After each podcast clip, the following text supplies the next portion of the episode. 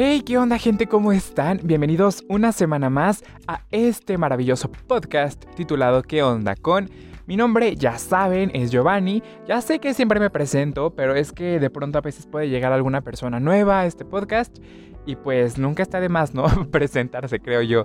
Así que si eres nuevo o nueva, pues bienvenido a la familia. No olvides seguir a este podcast. Recuerda que todos los martes tenemos un episodio nuevo. En esta semana, la verdad es que el tema se viene bastante interesante, sobre todo porque no me había percatado de este tópico hasta que fui precisamente a un curso que impartió un psicólogo y me pareció muy muy interesante, así que me puse a investigar más.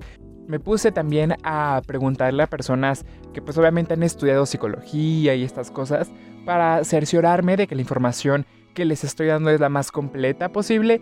Así que bueno, pero antes de comenzar pues con el episodio, recuerden que tenemos redes sociales, Instagram, donde me encuentran como arroba yo soy Gio, todas las palabras separadas por un punto.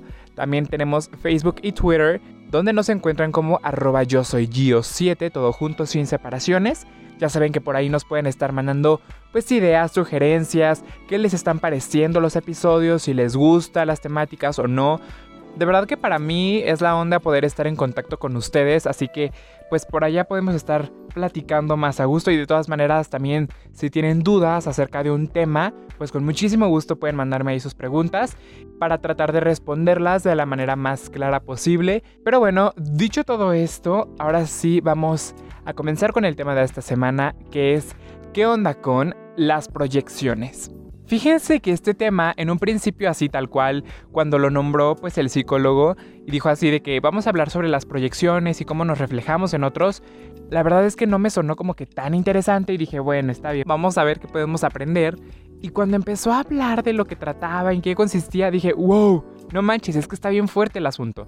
Y quería traérselos ya desde ese tiempo. Y bueno, para empezar, la proyección es un mecanismo de defensa inconsciente que todas las personas usamos en nuestras vidas. Al ser un mecanismo obviamente involuntario, no nos damos cuenta hasta qué punto nos está influyendo a la hora de aceptar la realidad tal cual es, o por el contrario, modificarla. La proyección en sí fomenta la distorsión de la realidad, que a veces nos puede ser útil, pero generalmente nos aleja de nuestros propios valores, de nuestras emociones.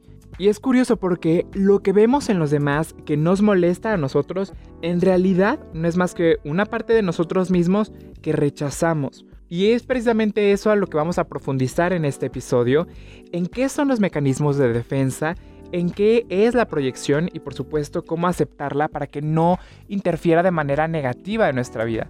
Y es que es algo tan sutil que como les digo muchas veces ni nos percatamos de lo que está sucediendo y por eso es que muchas veces interpretamos como que las cosas de diferente manera. Así que bueno, primero vamos a empezar como por lo más básico. ¿Qué son los mecanismos de defensa?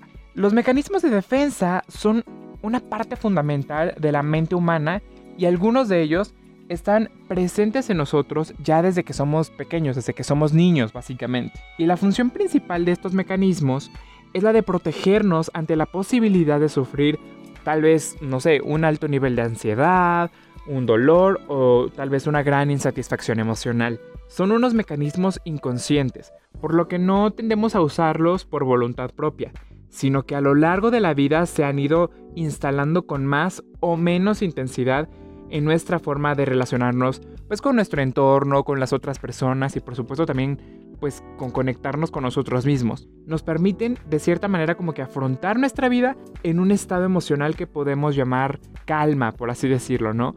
Mientras que si no existieran estaríamos pues más conectados con todo aquello que nos genera ansiedad o que de pronto nos altera. Son como una especie de colchoncito que nos permite ver la realidad desde otra perspectiva con la finalidad de cómo poder asumir o digerir nuestro entorno mucho más fácilmente. Y uno de los mecanismos de defensa que están de pronto más presentes en nuestras vidas y que también influyen mucho en nuestras relaciones, tanto a nivel personal como a nivel profesional y también intrapersonal, pues son precisamente el tema de las proyecciones, ¿no? Y ahora sí vamos a tocar este segundo tema que es qué son las proyecciones y cómo funcionan, de qué nos protegen, son buenas, son malas. Pues bueno, la cosa es que la proyección es básicamente otro mecanismo de defensa por el cual ponemos en otra persona aquello que realmente forma parte de nosotros. Si la proyección no es muy intensa, puede ser incluso benéfica para nosotros mismos. Por ejemplo, nos puede servir para entender y comprender mucho más fácil a las otras personas. Digamos que sería como la base básica de la empatía, ¿no? Y miren, les voy a mencionar un ejemplo, ¿no? Es como cuando decimos, puedo entender tal vez la tristeza de un amigo porque yo también he estado triste alguna vez e imaginando que mi amigo de pronto está triste y sufriendo algo parecido a lo mío, pues me permite entenderlo mejor. Otro ejemplo clásico de proyección se da en los primeros estados, por ejemplo, del enamoramiento, cuando estamos comenzando con una relación, donde prácticamente sin conocer a esa otra persona, vemos en ella una gran cantidad de características personales, valores e inclusive emociones de las cuales nos enamoramos, porque esas emociones, esos valores, y todas esas características se encuentran instaladas en nosotros mismos. Ahora que seguramente se podrían preguntar, pero ¿cómo es posible esto si ni siquiera conozco demasiado a esta persona? ¿Cómo es que puedo ver estas características? Y la respuesta es súper sencilla. La respuesta es que hemos visto en ella o quizá hemos intensificado aquello que necesitamos ver, aquello que para nosotros es bueno e importante. Este es un ejemplo de proyección de aspectos aceptables y positivos que de pronto podemos considerar buenos.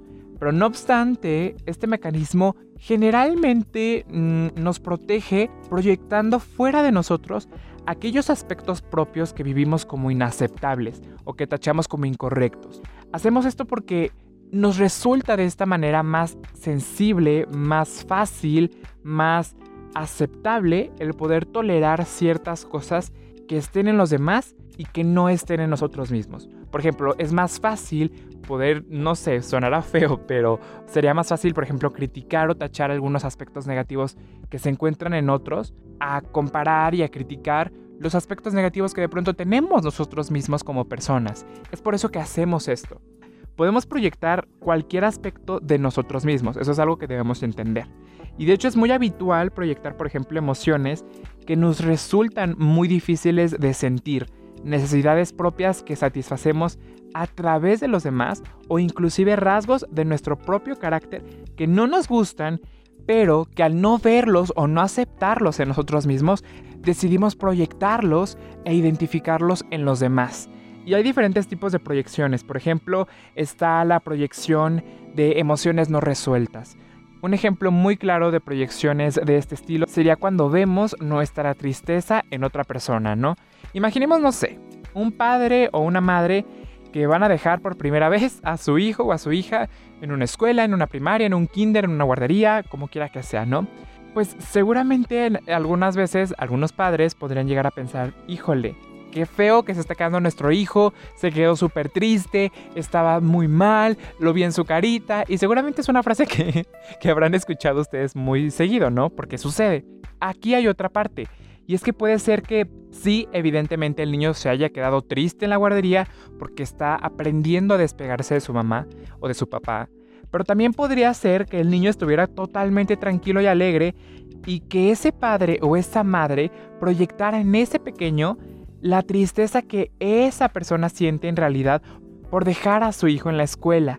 Si nos damos cuenta de esto, podemos entonces reflejar emociones, pero también podemos proyectar lo que generalmente se le llama como necesidades no satisfechas o necesidades no cumplidas. Y otro ejemplo, por ejemplo, de este tipo de proyección eh, es lo que podemos ver, por ejemplo, al momento de una elección en pareja, ¿no? Pensemos ahora que nos damos cuenta de que siempre elegimos personas que se encuentran, no sé, tal vez en una situación de fragilidad, vulnerabilidad, lo que nos coloca de manera evidente pues en una posición de cuidar y ayudar demasiado a la otra persona a la que queremos, descuidando inclusive a veces nuestras necesidades propias, ¿no? Y posiblemente estemos proyectando en nuestra propia pareja nuestros propios sentimientos de fragilidad y vulnerabilidad. Y es nuestra necesidad de ser cuidados inclusive, lo que nos hace sentir, por el contrario, fuertes y seguros. Pero este sentimiento de fortaleza no es completamente real, ya que no nos permite expresar pues nuestra necesidad real de ser cuidados. ¿Me explico? A veces creemos que las otras personas tienen ciertas necesidades cuando en realidad lo único que estamos haciendo es proyectarlas en ellos, proyectar nuestras necesidades, nuestros deseos, nuestras, pues sí, en general nuestras necesidades en otras personas. Entonces hay que tener cuidado con ese asunto. Otra también como de las más comunes y que sí me ha tocado de pronto a veces ver en otras personas, o sea, que yo cometo, tipo, cuando estaba escuchando esta conferencia dije, ay, qué caray, este punto me identificó totalmente. Y es que a veces podemos proyectar rasgos de nuestra personalidad que rechazamos. Es decir, que, que reflejemos características pues de nuestro carácter que de pronto no nos parecen tan padres. Y es que a menudo criticamos y atacamos esos rasgos generando conflictos en la relación con la persona en la que hemos decidido proyectar esas ideas o esas características de nuestra personalidad. Y es curioso porque esas situaciones son muy comunes en las relaciones sentimentales sobre todo. Podemos pensar de pronto en una situación donde nos sintamos enfadados tal vez con otra persona porque creemos que no tiene las cosas claras y duda respecto, no sé, al futuro de una relación amorosa, ¿no? De que no quiere dar el siguiente paso, que no quiere comprometerse y whatever, ¿no? Ahora, hay que preguntarnos si realmente son esas dudas solo de la otra persona o si por el contrario son también una proyección de nuestras dudas, de nuestros miedos, que nos hace sentir tan intolerantes al sentirlos, ¿no? Y ver si a la vez esas características en realidad no le pertenecen tanto a la otra persona, sino que nos pertenecen a nosotros, va a ser muchísimo más sencillo el poder afrontar este conflicto. Y es que, de nueva cuenta, la proyección nos hace daño porque de cierta manera como que nos aísla de la realidad. Si la proyección es grande, nuestra percepción de la realidad puede ser muy distorsionada y es ahí donde nos impide afrontar nuestros conflictos vitales. Solo desde la aceptación de la realidad podemos afrontarla y cambiar esas cosas que nos están haciendo sufrir o que nos están bloqueando en nuestras vidas. Y siempre se los he dicho porque se los he comentado ya en otros episodios y lo voy a seguir haciendo amigos evidentemente. Y es que el autoconocimiento es indispensable porque nos ayuda a ser conscientes de lo que hemos proyectado y por lo tanto nos ayuda también a, dejar de hacerlo. Cuando dejamos de proyectar, nos hacemos cargo de lo que sentimos, de lo que necesitamos y básicamente de aquello que no nos gusta y de lo que no nos gusta de nosotros mismos. Porque hay cosas muy diferentes, hay cosas que tal vez no nos gustan en otras personas, pero también hay cosas que no nos gustan de nuestra propia persona. Y a veces esto puede ser pues más o menos doloroso, complicado, difícil al principio, pero créanme que si lo intentan va a poder mejorar sus relaciones personales, porque las están aceptando tal cual son. Y así es que podemos ser más sinceros, uno, pues con nosotros mismos, y dos, con los demás. Es entonces cuando tenemos la oportunidad de vivir, pues de cierta manera como más libres y en sintonía con lo que queremos realmente. Entonces es súper importante que aprendamos a distinguir cuando estamos proyectando en otras personas algunos conflictos, algunas necesidades o emociones propias y estamos creyendo que en realidad son otras personas las que están cargando con eso. Pero bueno, hasta aquí voy a dejar este episodio para no revolverlos tanto. Evidentemente este tema da para muchísimo más de qué hablar creo que es lo más simple, lo más digerible posible. Traté de darles la información pues más sencilla para no hacer esto tan revoltoso porque sé que a veces es un poco complejo el tratar de digerir pues toda esta información de un solo jalón. Así que pues bueno, hasta aquí lo voy a dejar, pero no sin antes irnos a la frase de la semana. Y de hecho, esta frase la dijo Fernando Sabino, quien fue un escritor y un periodista brasileño, y la frase queda como anillo al dedo con este tema y con todo lo que les he venido diciendo. Y dice así, todo lo que uno ve es simplemente una proyección de lo que no ve, su verdadera naturaleza y su sustancia. Básicamente todo aquello que creemos en ocasiones ver en otras personas que está mal, también se encuentra dentro de nosotros y es básicamente un reflejo de nosotros. Entonces, espero que les haya servido y gustado este episodio, que en verdad lo pongan en práctica y que seamos unas personas más analíticas y que prestemos atención a detalles de pronto tan chiquitos para poder identificar de dónde nacen de pronto algunas molestias en otras personas y ver si realmente no somos nosotros mismos los que nos estamos reflejando en otros. Mi nombre es Giovanni y espero en verdad que les sirva y que les guste este episodio. No se olviden de que nosotros nos estamos viendo el próximo martes con un nuevo episodio en este podcast titulado ¿Qué onda con?